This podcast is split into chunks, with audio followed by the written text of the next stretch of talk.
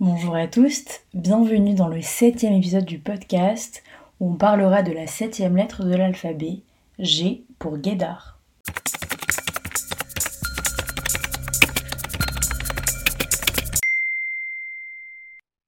Alors aujourd'hui, on s'attaque au guédard. C'est un sujet qui est une des notions, je pense, les plus appropriées dans notre société, dans la communauté LGBTQIA, et chez les hétéros. C'est vraiment un sujet extrêmement populaire. On en entend parler dans les médias, dans les séries, dans la pop culture de manière générale. Et c'est un sujet qui est assez controversé. Pour donner la définition, c'est la capacité intuitive d'un individu de deviner l'orientation sexuelle de quelqu'un.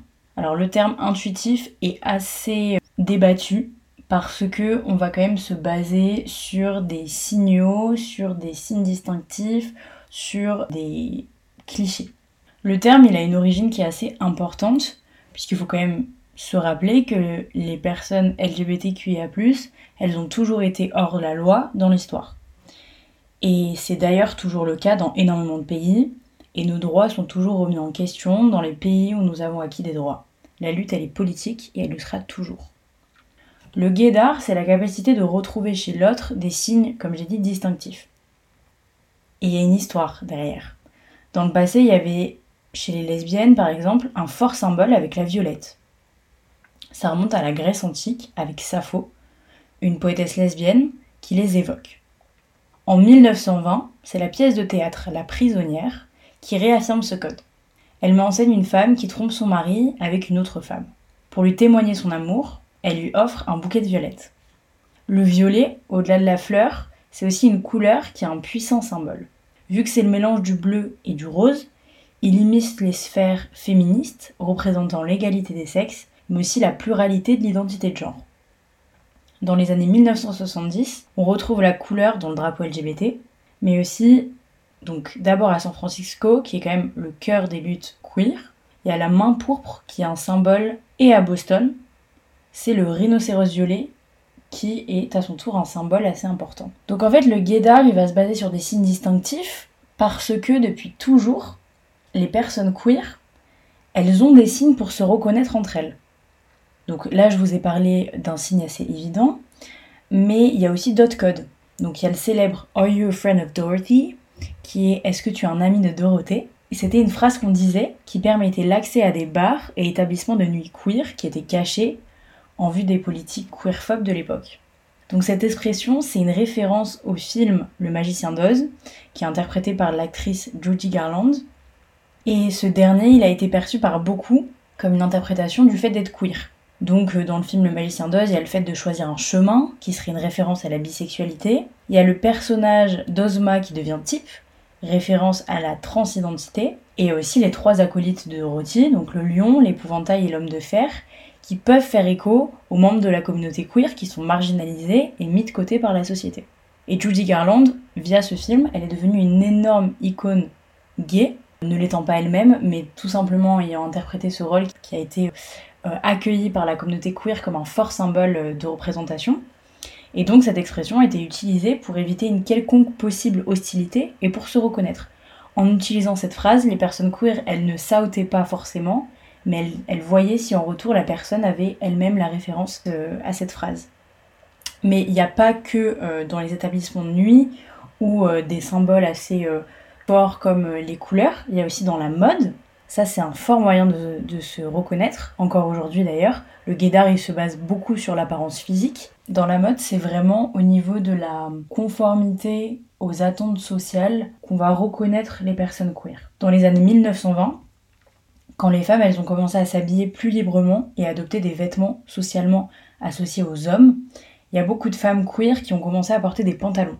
Et en fait, porter un pantalon en public, c'était une manière de se reconnaître entre femmes lesbiennes dans les années 70, tandis que le mouvement anti-fashion a été lancé par les féministes lesbiennes, elles visaient à se libérer du regard masculin et à se réapproprier leur apparence. Il y a certaines femmes qui ont décidé d'adopter volontairement des vêtements qui ne correspondaient pas aux standards sociaux. Depuis, les vêtements dits masculins, sur une femme, ils sont associés au lesbianisme. Quand on porte des vêtements qui ne rentrent pas dans les normes sociales, dans ce qu'on attend d'une femme et ce qu'on attend d'un homme, euh, ça va souvent être considéré comme associé à la communauté LGBTQIA+. un homme qui porte des vêtements très serrés, très colorés, on va penser qu'il est queer. Une femme qui porte des vêtements très amples, une coupe de cheveux très courte, on va penser qu'elle est lesbienne. Et ça d'ailleurs, je vous invite à écouter mon podcast E pour expression de genre, dans lequel je parle justement de ces clichés et euh, de tout ce qui est associé à ça. Mais en fait, il faut comprendre que dans le cadre du guédard, il y a une origine historique qui vient du fait qu'on ne pouvait pas se reconnaître autrement que par des petits signaux pour pas se faire démasquer, pour pas être emprisonné. Il y a un autre exemple dans la mode. Dans les années 1890, Oscar Wilde a lancé un code en demandant à ses amis de venir à la première d'une pièce de théâtre en portant une pochette verte dans les poches des costumes. Et ce symbole, est devenu un signe de distinction entre les hommes gays pendant des années. Mais au-delà de la mode, il y a d'autres symboles qui ont traversé le temps. Il y a le cliché de la boucle d'oreille, donc c'est porter une boucle d'oreille à droite. C'est aussi considéré comme un symbole d'homosexualité des années 70 jusqu'aux années 90, où ça a disparu lorsque les piercings étaient devenus populaires chez les hommes hétéros. Il est en revanche très difficile de retracer l'histoire de la fameuse boucle d'oreille à droite. Il y en a qui disent que ça vient des marins qui portaient des boucles d'oreille, et il y en a d'autres qui pensent que c'est justement la volonté de s'émanciper des codes masculins. Et ça, ça s'appelle la gay ear, donc l'oreille gay. Et encore aujourd'hui, on parle de euh, le fait d'avoir qu'une boucle d'oreille, d'en avoir deux, de la porter à gauche, de la porter à droite. Donc c'est encore une, encore une légende dont on parle aujourd'hui. Mais de manière générale, les piercings, ils sont devenus aujourd'hui un signe distinctif associé à la communauté, notamment les nez. Je sais pas vraiment d'où ça vient encore une fois, je pense que c'est le fait que ça va à l'encontre de ce qui est considéré comme beau par la société et ce qui fait que de toute manière on est une communauté marginalisée, donc on veut encore plus se différencier des autres. Mais ça se perd un petit peu parce que c'est devenu tendance. Mais il faut quand même garder en tête que ces codes, ils sont associés à la communauté queer et ils ont permis dans le passé de nous reconnaître, mais aujourd'hui c'est des clichés. Qu'il n'y a aucune apparence qui viendra remplacer une identité et qu'il n'y a pas une seule manière d'être queer. Toutes les apparences sont valables et légitimes. Et en fait, cette idée de guédard, cette idée d'être reconnu par des signes distinctifs, ça peut être vécu comme une pression.